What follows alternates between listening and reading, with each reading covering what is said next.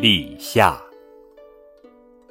立夏是农历二十四节气中的第七个节气，也是夏季的第一个节气，表示即将告别春天，孟夏就要开始了。《月令七十二候集解》中说：“立，见时也；夏，甲也。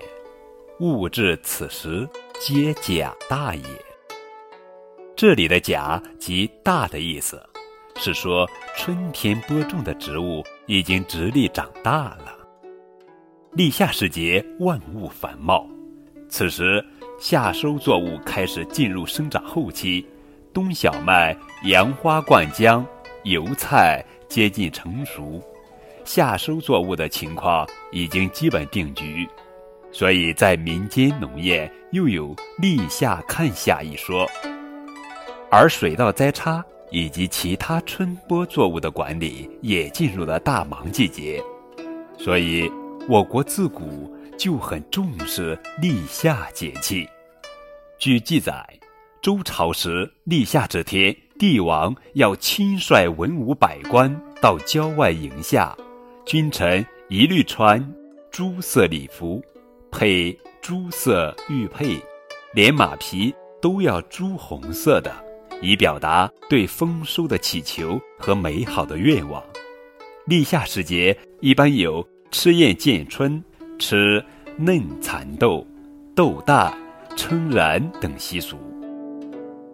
接下来，高个子叔叔要讲一讲关于立夏日的故事。立夏日称人。立夏时节，民间风俗不少，尤以称人最妙。所谓称人，就是人们在村口或院子里悬挂上一杆特制的大木秤，秤钩悬一张凳子或一只大筐，所以所有人无论男女老幼，轮流坐到这个凳子或大筐上面进行称重。每次称人，掌控大木秤的司秤人，都要一面打秤花，一面讲着各种吉利话。称老人时要说“秤花八十七，活到九十一”；称姑娘时要说“一百零五斤，员外人家找上门”。勿肯勿肯，偏勿肯，状元公子有缘分。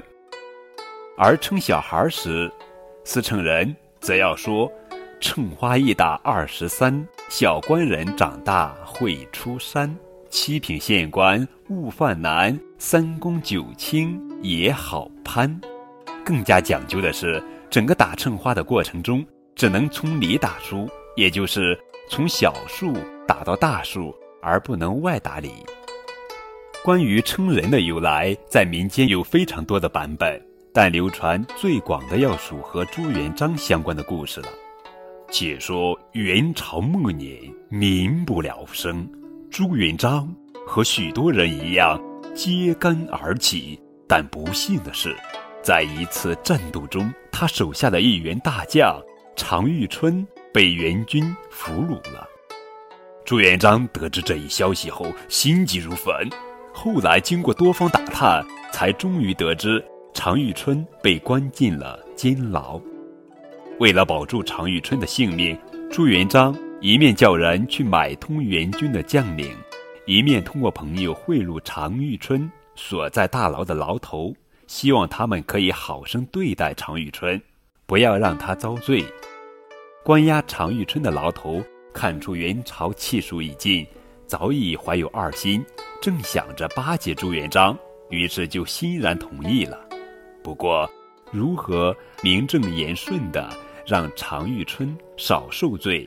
并且让朱元璋知道爱将在牢中受到优待呢。如果弄巧成拙，说不定就会性命不保。这让牢头犯了难，一连好多天都愁眉不展。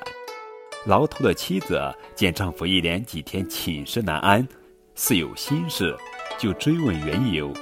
于是牢头就一五一十地告诉了他。妻子听后不仅不见愁容。反而哈哈大笑起来。他说：“这有什么难的？好办，好办。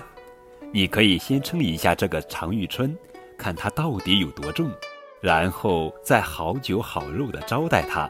只要他不瘦下来，那不就说明他在牢里没遭什么罪吗？听了妻子的话，牢头马不停蹄的就赶到了牢房，按妻子所说的，给常遇春称了体重。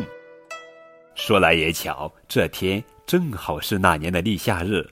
打这天以后，牢头每天都好酒好菜的招待常遇春，生怕他瘦下来。一年很快就过去了，朱元璋终于率军攻克了关押常遇春的这座城池，顺利的从牢中救出了常遇春。为了表功，牢头就当着朱元璋的面。叫人再次称了一下常遇春的体重，常遇春不仅没瘦，反而比去年进牢的时候重了足足十斤。无巧不成书，这一天也是立夏日。